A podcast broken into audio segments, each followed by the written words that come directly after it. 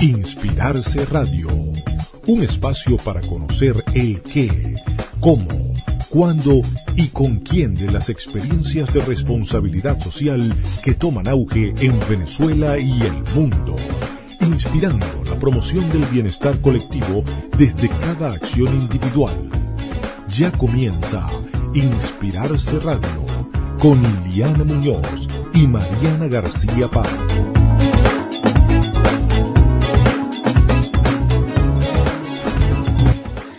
Tardes a todos. Les saluda, como siempre, Iliana Muñoz en nombre de Inspirarse Radio.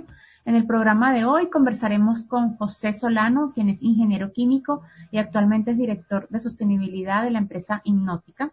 Y antes de hablar con José, queremos saludar eh, cordialmente a todas las personas que permiten que este programa salga al aire, especialmente todo el equipo de Radio Comunidad y además también a Jorge Alvarado y Asociados, quien a través de su firma prestadora de servicios de consultoría tributaria, fiscal y corporativa y su programa con de Bienestar nos apoyan en la producción de este espacio. Para conocer a Jorge Alvarado y Asociados pueden visitarlos a través de jorgealvarado.com.be y en Instagram ubicarlos por arroba jorgealvarado.bz o arroba con B de Bienestar.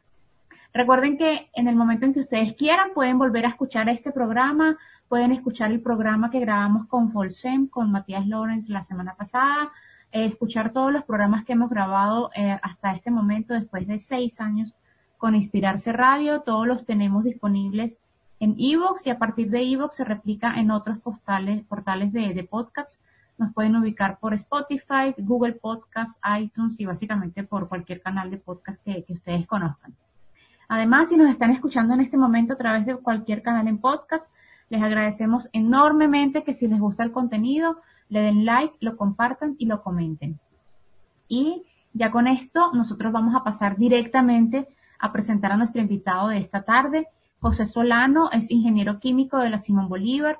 Además, cursó maestrías de ingeniería ambiental en la Católica. Posee un diplomado de gerencia en el IES en el año 2016 y en un diplomado también de desarrollo sostenible de la Simón Bolívar. Y actualmente José está cursando el doctorado em, en, también en estudio de sostenibilidad. Se ha desempeñado por más de 16 años en la coordinación, supervisión y ejecución de estudios ambientales y proyectos de ingeniería ambiental relacionados con la industria petrolera, energía renovable, infraestructura, alimentos y agroindustria. Además, ha publicado y participado como ponente en varios eventos académicos y empresariales en materia de ambiente, ingeniería y sostenibilidad, a través de cámaras como Cabecón, Cabenal y Benanchán. Y actualmente se desempeña como, como director de sostenibilidad de la empresa Innótica. José, ¿cómo estás? Feliz tarde, muchísimas gracias por acompañarnos en este episodio de Inspirarse Radio. Buenas tardes, muchísimas gracias Elena por la invitación.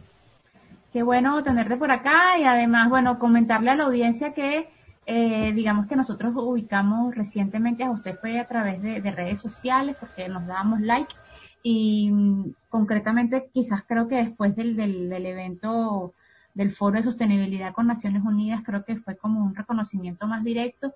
Y, creo que hay muchas preguntas de parte de Inspirarse Radio eh, luego de ver un poquito lo que uno puede conocer sobre lo que estás haciendo y sobre lo que hace Hipnótica a través de redes sociales que más adelante las vamos a dar para que todos las conozcan, pero creo que, mm, hay una, una pregunta eh, muy importante que además tiene que ver con José como persona, como eh, un ingeniero químico que además eh, tiene tantísima experiencia, termina involucrado en temas de ambiente y sostenibilidad.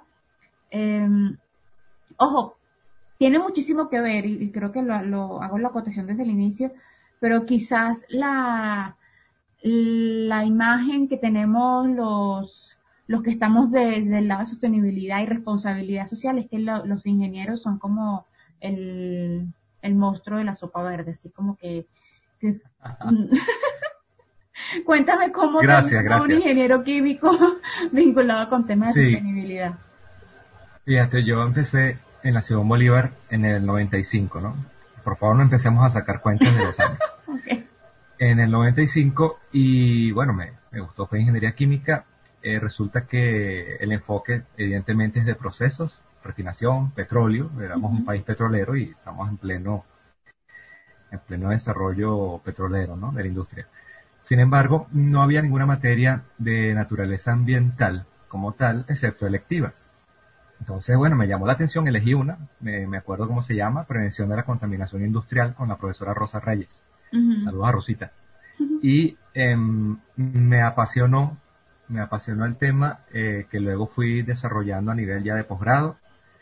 Y a partir del 2004 tuve la gran oportunidad de alinear mi labor con mi pasión, es decir, trabajar en ambiente como tal.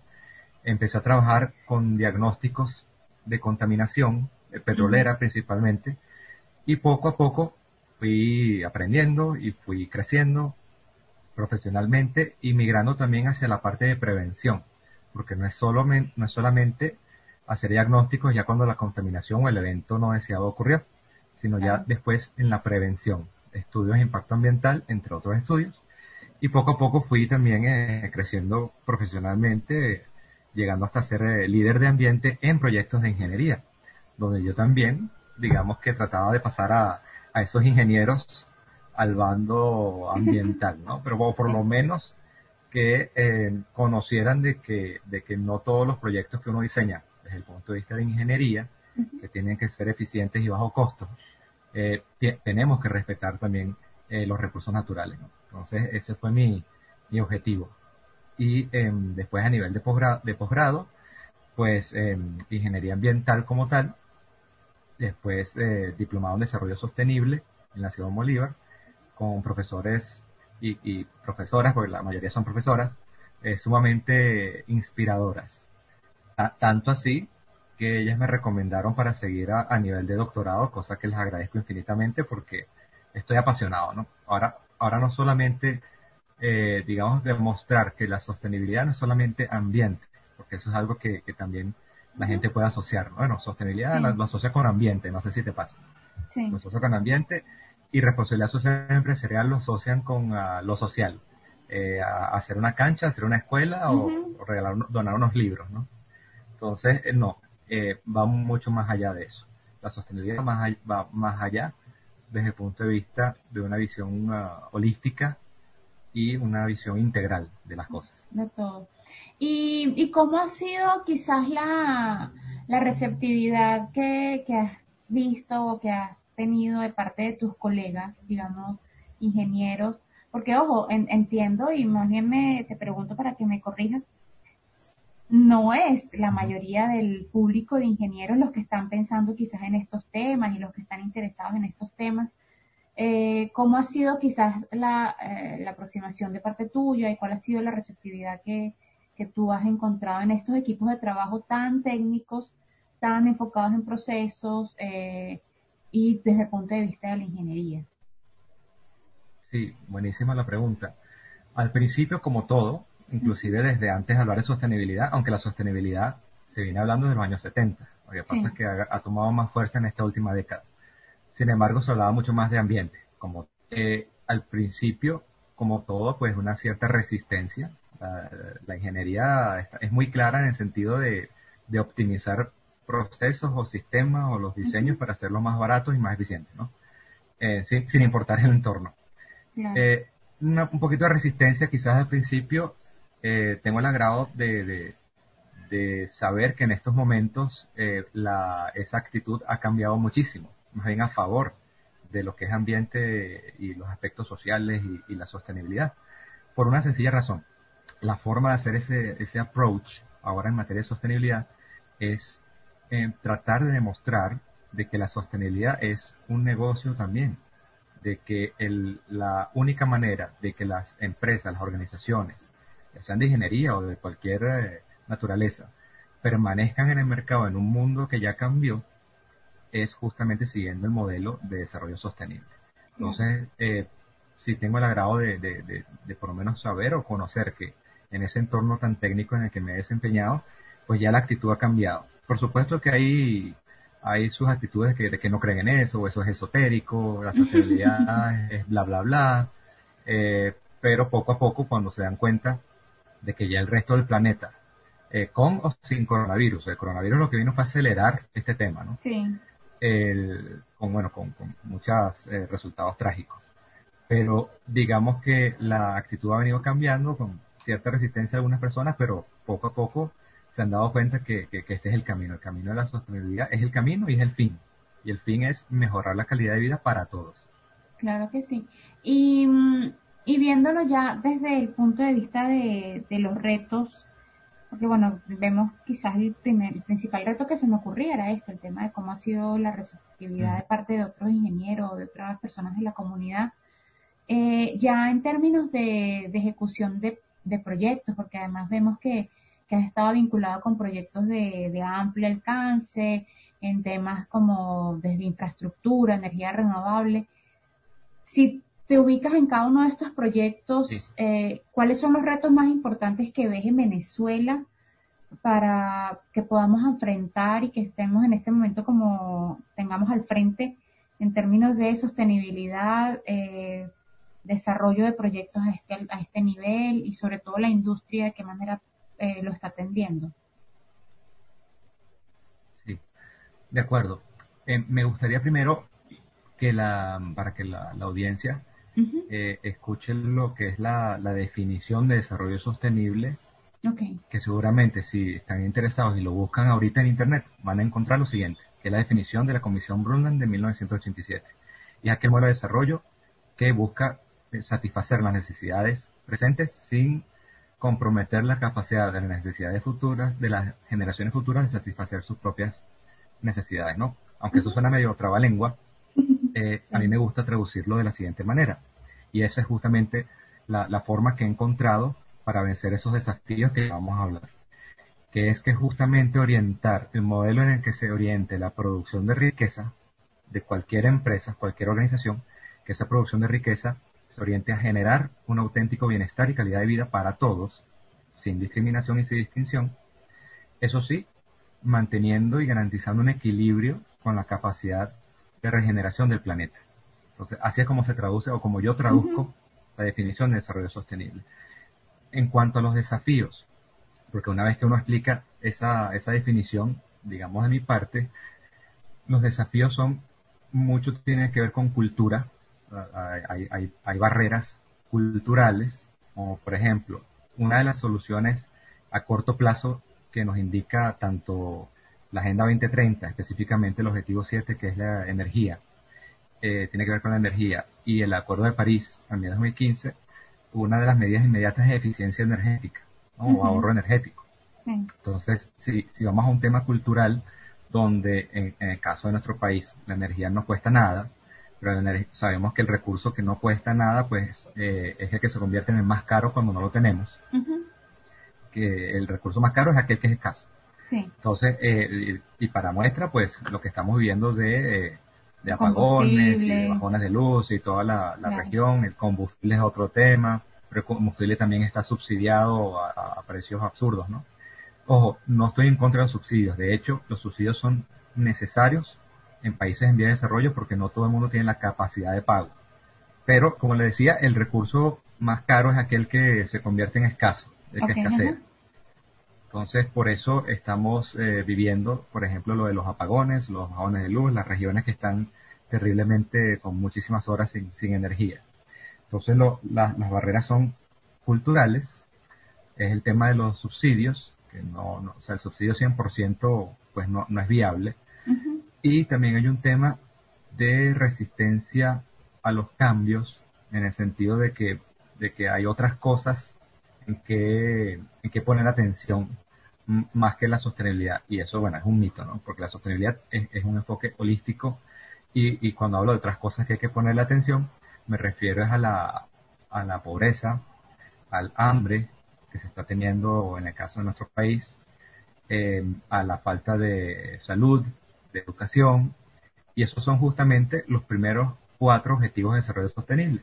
Mm. Entonces, la sostenibilidad es precisamente el camino en el cual se tienen que abordar esos asuntos de manera paralela con todo lo demás. Para, para ello, la otra barrera es justamente la voluntad política, independientemente del modelo. Eh, si hubiese voluntad de cambio, de cambio para abordar estos temas, ¿no? Me refiero. De, para abordar de verdad, verdad, el tema de la pobreza, el tema de la salud, el tema de la alimentación. eh, qué bonito sería que cada país pueda autoabastecerse de sus alimentos, ¿no? Y que pudiera generar eh, energía de forma más limpia. Como por ejemplo, nosotros tenemos la hidroeléctrica y la capacidad instalada de las diferentes represas hidroeléctricas que tenemos en el país podría ser suficiente para satisfacer nuestra demanda con energía limpia, ¿no? Entonces, y la solar sería este, para compensar o, de backup para algunos sitios. Entonces, sí, eh, resumiendo, las barreras culturales, las barreras de los subsidios, la barrera de la voluntad política, son los, son los desafíos que veo más fuertes en nuestro país. Sí, y, y son los desafíos, porque son desafíos que, que, no se atienden de la noche a la mañana y que además depende que, que muchos actores, las instituciones, el, el, el, país en general esté alineado con atenderlos de una manera consciente. Y ahí me voy a ir a la siguiente pregunta, que es, bueno, ya tenemos como que claro cuáles son estos desafíos y los retos. Y ahora quizás me gustaría que quisiéramos el ejercicio de hablar sobre las oportunidades que incluso en este contexto, eh, pero sobre todo viendo cuáles son las características de nuestras organizaciones y de nuestra industria, cuáles oportunidades ves para, para que la sostenibilidad y los proyectos de, responsabilidad social y sostenibilidad tengan como cabida dentro de, dentro de las organizaciones en Venezuela. Sí, buenísimo. Fíjate que cuando hablamos de sostenibilidad y responsabilidad social empresarial, también a veces la gente tiende a confundirlo, ¿no? Eh, la responsabilidad social empresarial es viendo con el lente social lo que sería también los aportes a la sociedad, a la comunidad, eh, a, la, a la misma, al mismo rendimiento económico de la empresa y por supuesto protección al ambiente. Entonces viendo la sostenibilidad con el lente social, digamos que ahí es donde uno asocia la responsabilidad social empresarial o responsabilidad social corporativa. Y yo la asocio en a materia, o con la materia de sostenibilidad desde el punto de vista de toma de decisiones y toma de decisiones éticas. La oportunidad que tenemos en este momento de adoptar el, el modelo de desarrollo sostenible es justamente esa toma de decisiones éticas para el bien común y eso ya es un beneficio para todos porque la ética del bien común pues este, la meta última es que todos podamos disfrutar de un planeta limpio, seguro, con calidad de vida y con bienestar. Ahora bien, en cuanto a las oportunidades para proyectos, organizaciones, pues el, la adopción de este modelo de desarrollo sostenible te asegura, además de que te, asegura una rentabilidad y una productividad, porque el mundo cambió, enseguida me, me, pueden preguntar porque lo han hecho, ah, y, cómo sabes tú que ha aumentado la rentabilidad con las empresas que toman decisiones sostenibles o que adoptan el modelo de, la sostenibilidad? Bueno, ya hay reportes, hay reportes que, que de 10 a 20% aumenta su rentabilidad anual. Em, por supuesto, ellos atienden un mercado que también está educado para elegir a empresas sostenibles o organizaciones sostenibles. Em, entonces no es, solamente, no solamente la rentabilidad, sino también la permanencia en el mercado. la oportunidad que hay en este momento de permanecer en un mercado post pandemia es justamente adoptar este modelo de solidaridad. Y siempre tiene que estar la ética, ¿no? La ética, recordemos que es una reflexión sobre la moral.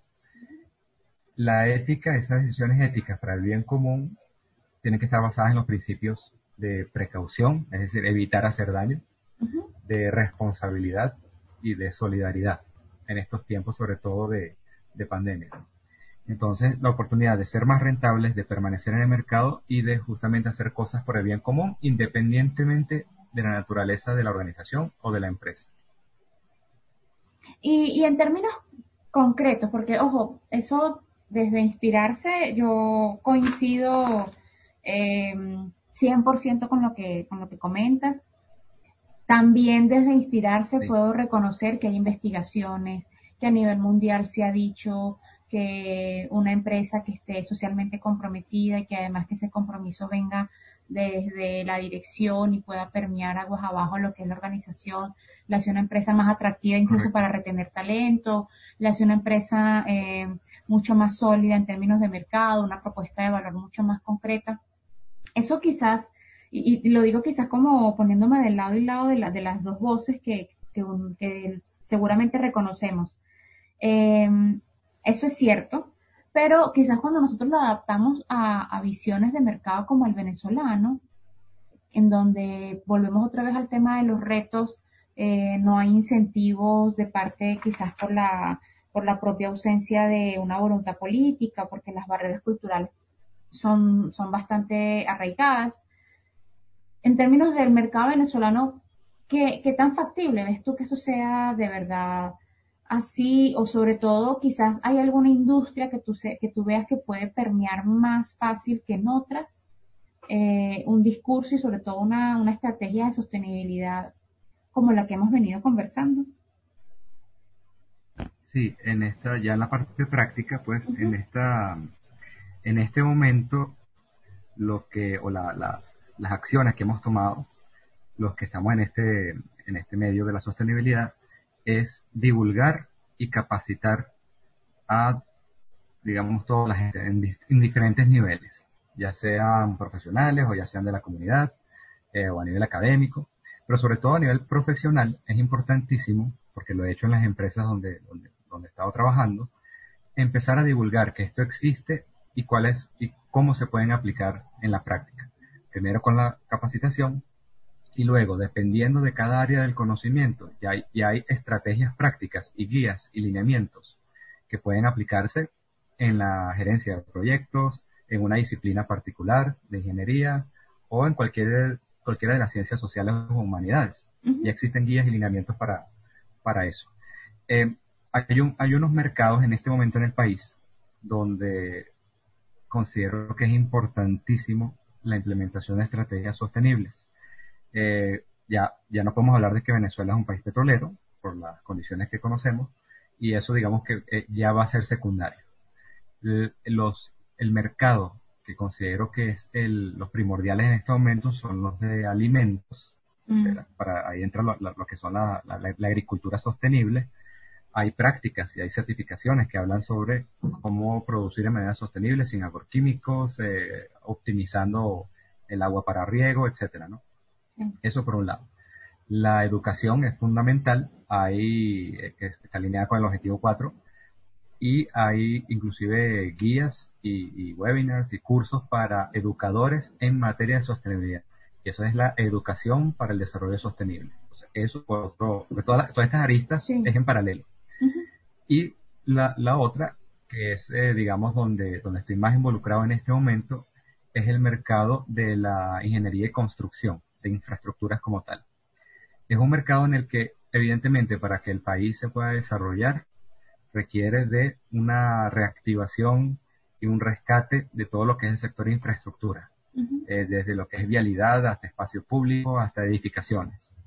De hecho, una, una de, las, de los objetivos de las comunidades sostenibles, que es el objetivo 11, una de las metas es que reducir justamente ese porcentaje de la población que está viviendo en, sitios inseguros o con riesgo o en, viviendas que no son dignas, ¿no? Ese es el, objetivo eh, holístico. En el caso venezolano sabemos que hay muchas construcciones, a pesar de la crisis, y, no sé si estás de acuerdo conmigo, hay, hay, muchas construcciones, por lo menos en Caracas se ven construcciones de edificaciones en centros comerciales, eh, eh, hay, hay en el sector hotelero, que es otro de los sectores donde hay hay, digamos, en la práctica una oportunidad de aplicar los principios de sostenibilidad, porque hay, hay todo también una, hay estrategias, guías, lineamientos para el turismo sostenible, que es otro de los sectores. También se están construyendo hasta hoteles y, en Falcón y en otros lados, ¿no? Entonces dice, si eso no se detiene, nuestra responsabilidad, porque cuando uno maneja un conocimiento, uno adquiere una responsabilidad y la responsabilidad es divulgarlo y capacitar a toda la gente a la que uno tenga alcance en esta materia. ¿Para qué? Para que si se, si se van a seguir haciendo construcciones, pues que se hagan de la manera más sostenible posible. Ahí es donde entra justamente la, la unidad de eh, hipnótica que le, le, llamamos hipnótica sostenible, que es una unidad de negocio que tengo el honor de, de dirigir y desarrollar con el objetivo de potenciar el desarrollo sostenible como eje principal. ¿Qué ofrecemos? Ofrecemos capacitación, diagnóstico y acompañamiento para incorporar justamente los principios y estrategias de diferentes certificaciones de sostenibilidad, porque no necesariamente es para certificar. Con el hecho de, implementar estrategias ya estamos ganando. Y esas estrategias se basan en ahorro, ahorro de energía, es eficiencia energética, eficiencia de agua, en, uso de agua y ahorro en, materiales. Ya con esas tres cosas ya estamos, estamos ganando. ¿okay? Y bueno, eso, eso puede después acompañarse para certificar. Hay, diferentes, múltiples certificaciones de, para las construcciones y edificaciones en, en el mundo. Y nuestro, digamos, nuestro sueño, nuestra meta es justamente promover que en el, en el diseño, construcción y operación de infraestructuras lo que prevalezca sea la calidad, la eficiencia y la transparencia. Y, mm. justamente todo eso es la sostenibilidad. Y eso es lo que están ahorita en este momento eh, desarrollando a través de Innótica. Eh, sí, esta es una unidad nueva que, que, se acaba de formar justamente para potenciar el desarrollo sostenible, el modelo de desarrollo sostenible como, como eje principal principalmente en el sector de ingeniería y construcción de edificaciones y, e, e infraestructuras. ok, perfecto. Aunque también, también vamos a, o tenemos la, mm, como parte de los servicios, es también capacitar y hacer diagnósticos y análisis de brechas para organizaciones también. Porque no es solamente las certificaciones para edificaciones o infraestructuras, también hay como bien lo sabes, pues certificaciones y, líneas, eh, lineamientos y guías para sostenibilidad corporativa. y, ese es el otro, el, otro área de, servicios también. Ok. Bueno, eh, José, yo te voy a, pedir un minutito para hacer una breve pausa y ya regresamos. Y en la siguiente parte vamos a hablar sobre todo con, sobre hipnótica sostenible. Ya por acá hicimos una breve introducción pero en la siguiente parte nos vamos a, dedicar a presentar concretamente qué es lo que están haciendo, cuál es su propuesta de valor y sobre todo cómo nuestros oyentes se pueden acercar a ustedes. Entonces, bueno, ya nos encontramos. En unos minutos volvemos a hablar con José Solano, ingeniero químico eh, y además director de sostenibilidad de Hipnótica. Y ya estamos de regreso con Inspirarse Radio. Les recordamos que en esta ocasión estamos hablando con José Solano. José Solano es director de sostenibilidad de la empresa Hipnótica. Y eh, bueno, ya con él habíamos conversado durante la primera parte eh, sobre su experiencia y también sobre la, la visión que él aporta desde su quehacer profesional a todo el tema de sostenibilidad y cuáles son los retos que está afrontando en este momento a través de Hipnótica y del programa Hipnótica Sostenible.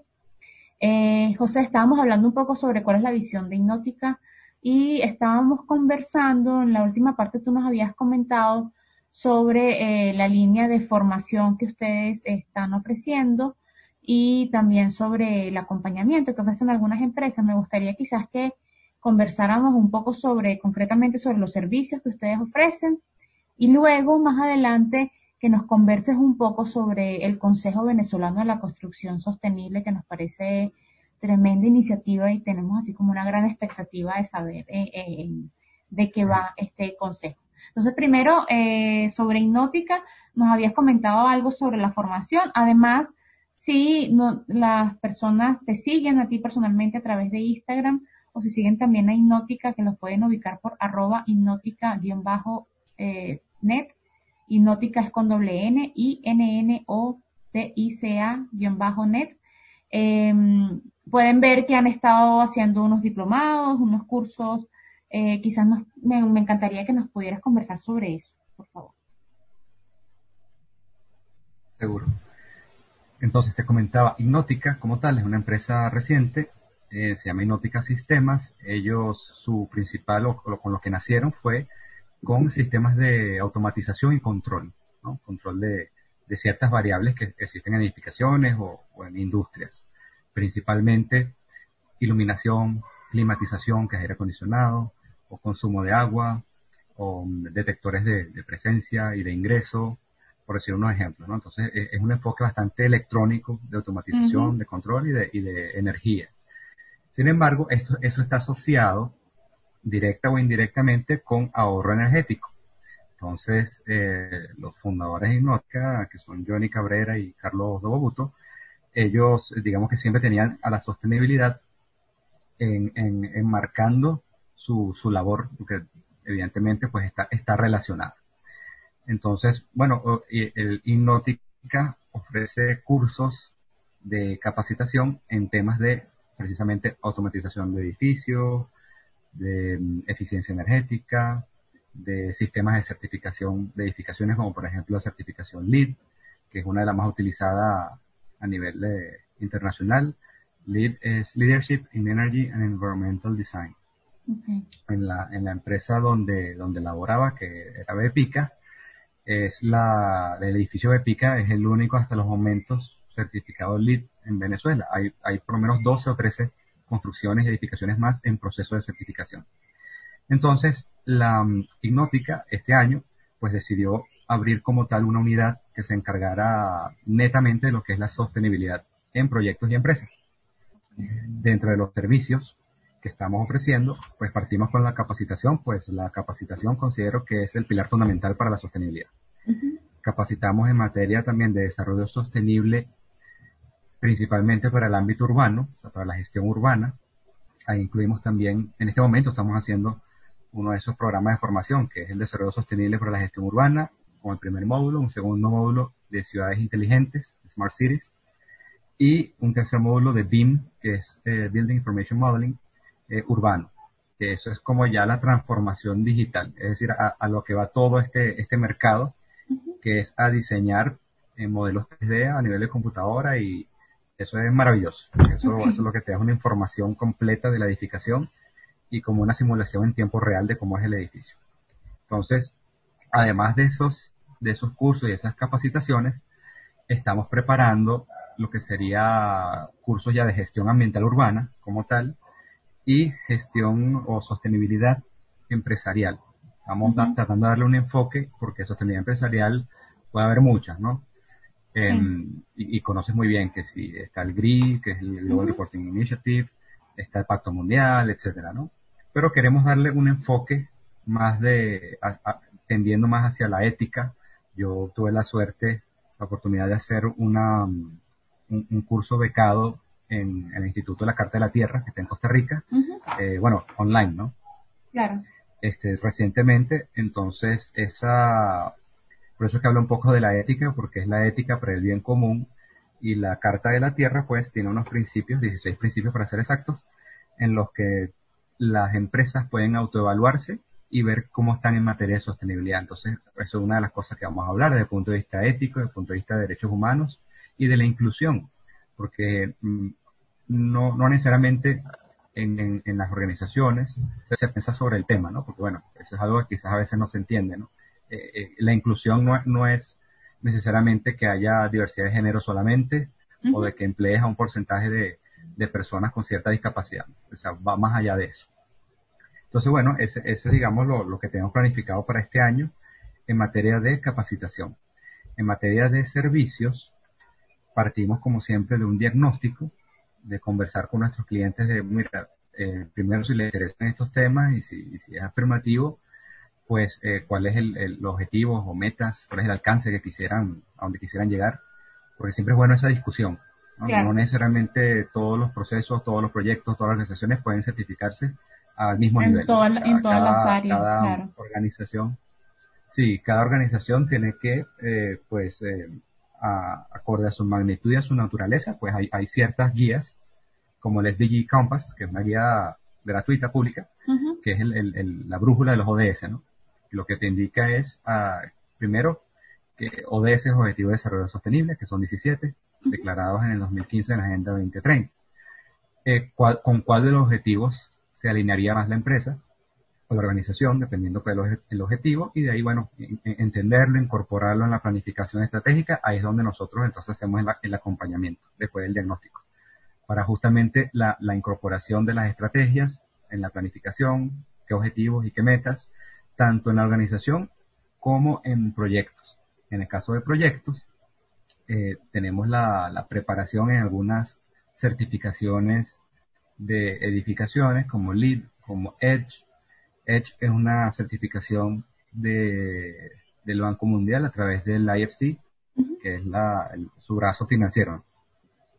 Entonces, que, está, justamente hecha para eh, países en vías de desarrollo.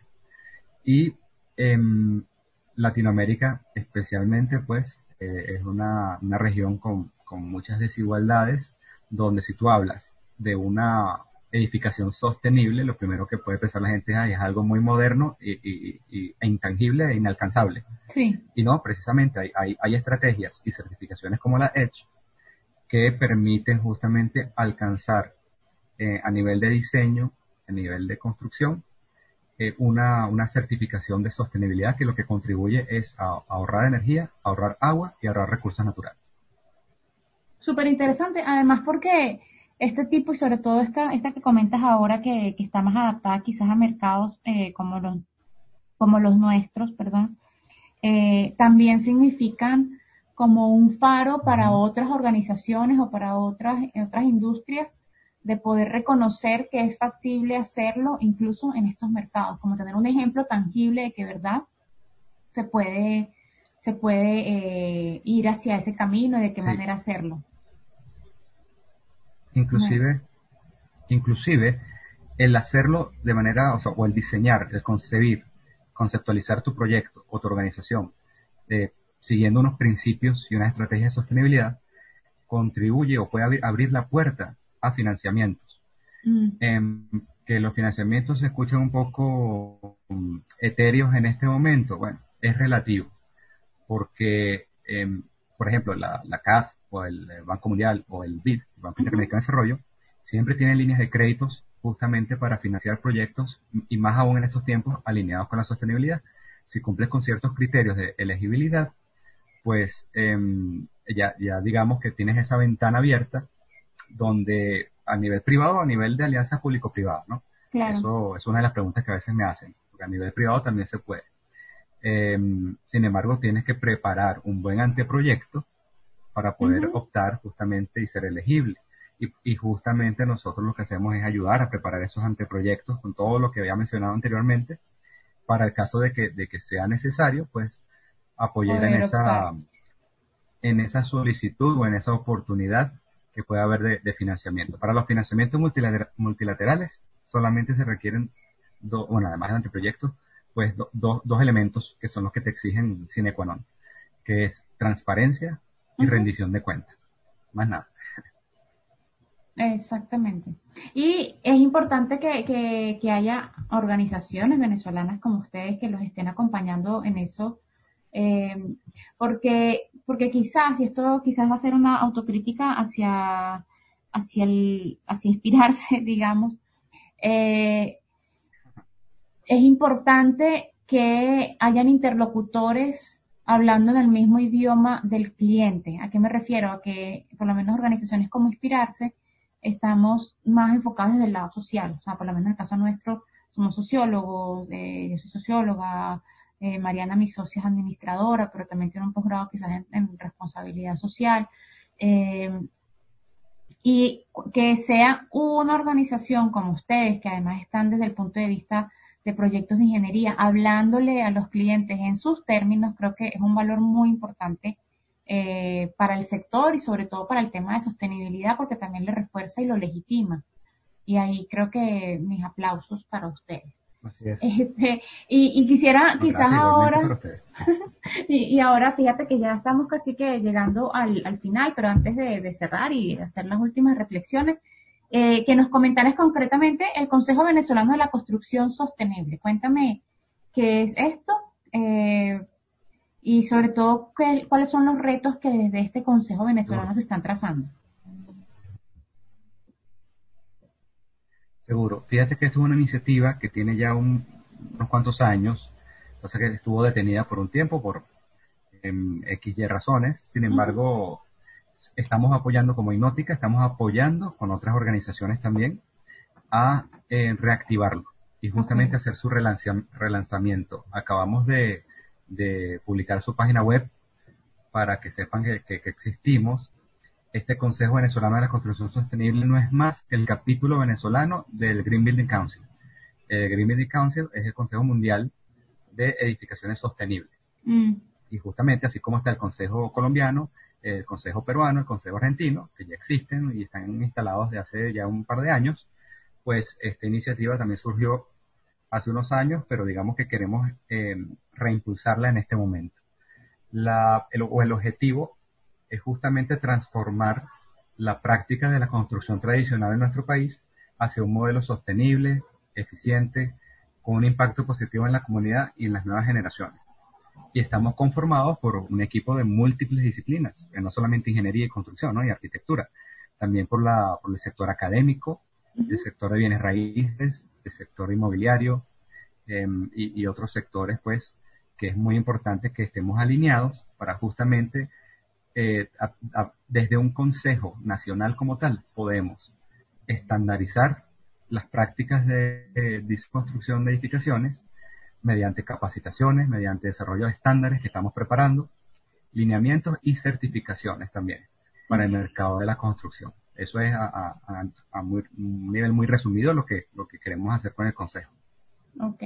Y estas certificaciones, eh, solo para, como para poner en contexto una, una pregunta que me surge, ¿están alineadas ya con certificaciones internacionales? O sea, cuando hablamos de, de una certificación local que ustedes están diseñando, ¿es porque atiende, no es una adaptación a una certificación internacional ya validada?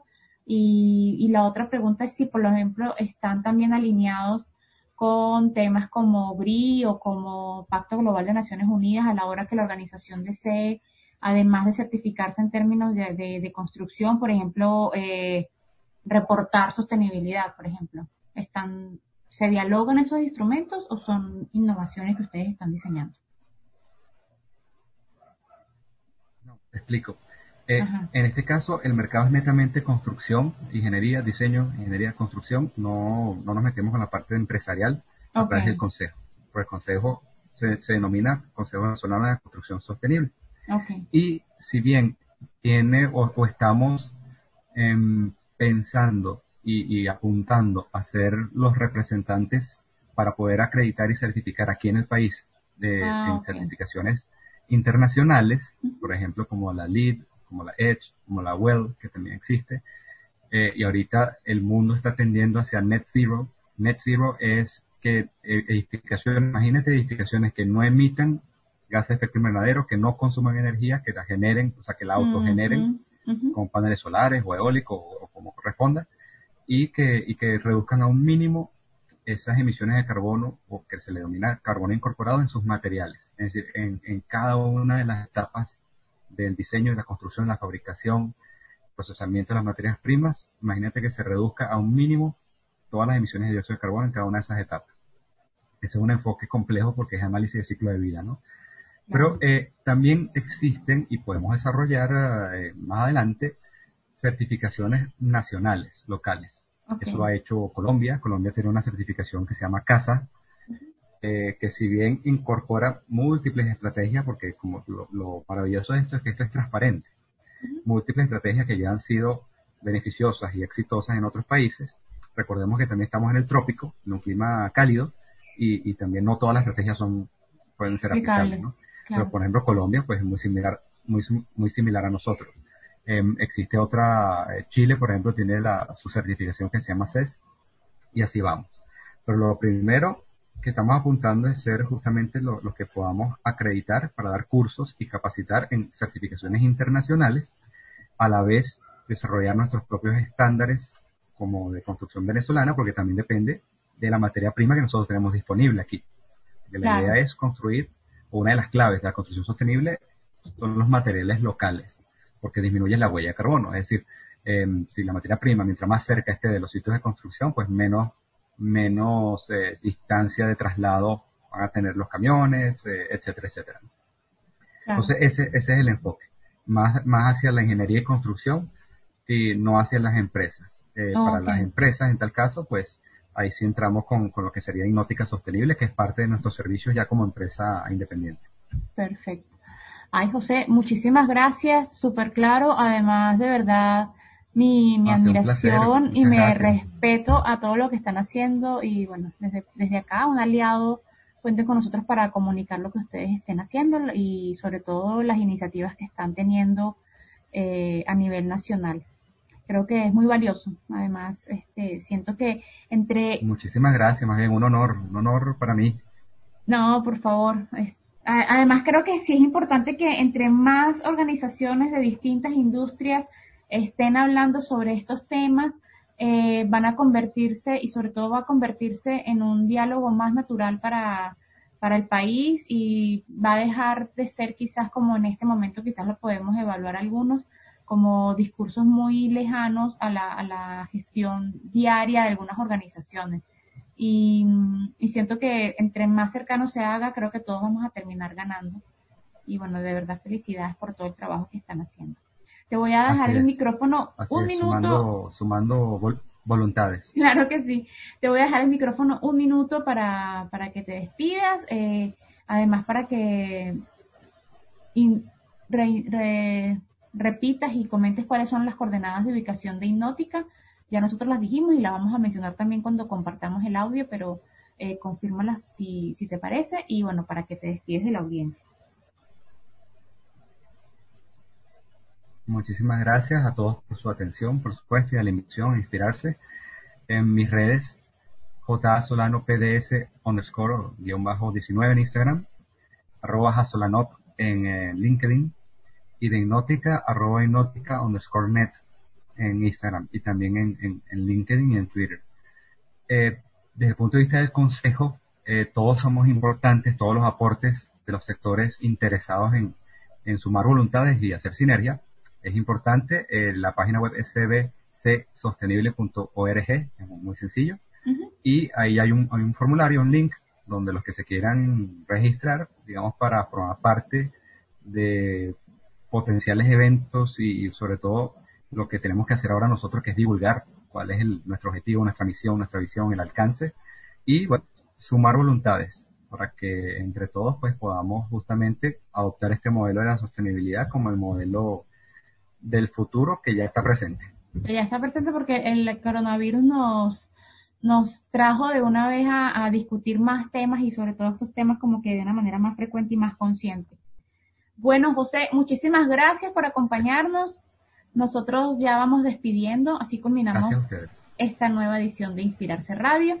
Como siempre, transmitida originalmente a través de www.radiocomunidad.com bajo la dirección general de Elías Santana, la coordinación de Nora Liscano, la administración de Susana Pineda. En redes y portales está Linda Márquez. En los controles Joel Garrido, Carlos Sanoja, Rafael Cedeño y Pedro Torres. Y bueno, además todas las personas y el equipo maravilloso que forma parte de Radio Comunidad y que permiten que todas las semanas eh, las distintas eh, propuestas de contenido que genera la radio estén al aire. Como siempre nos despedimos eh, Mariana García y quien nos acompañó hoy, Iliana Muñoz. Recuerden acompañarnos con un me gusta, compartir el contenido, comentar nuestro contenido. Nos pueden ubicar en todas las redes sociales, en Facebook por inspirarse.ve, en LinkedIn, inspira-rse, Twitter, Instagram, Urigi y Telegram nos pueden ubicar por arroba inspira-rse. Eh, Inspirarse Radio es producido gracias a la alianza con Jorge Dorado y Asociados firma prestadora de servicios de consultoría tributaria, fiscal y corporativa y su programa con de Bienestar. A Jorge Alvarado lo pueden ubicar por www.jorgealvarado.com.be, en Instagram arroba jorgealvarado.bz y arroba con de Bienestar. Si quieres volver a escuchar este programa o cualquiera de nuestros episodios anteriores, nos pueden ubicar en cualquier canal en podcast. Principalmente estamos en Spotify, Evox, iTunes y eh, Google Podcasts. Y si es así y nos estás escuchando por podcast, por favor no olvides en darle like, en compartir el contenido. Nos encontramos la próxima semana. Recuerden si además su organización quiere formar parte de Inspirarse Radio, pueden entrar directamente en la página web inspirarse.net, en la sección radio hay un formulario, lo pueden completar y ahí nosotros vamos a contactarlos para agendar una, una entrevista. Muchísimas gracias por acompañarnos, nos encontramos la próxima semana. Hasta luego.